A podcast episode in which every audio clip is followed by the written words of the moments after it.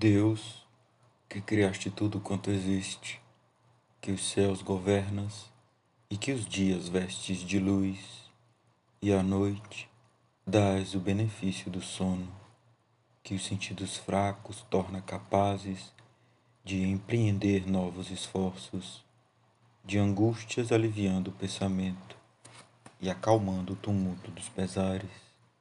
Permite quando a sombra em nossa volta rasteja e envolve tudo em dessa treva, que a fé não tenha noite, nem tristeza, e de seu brilho nova luz irrompa.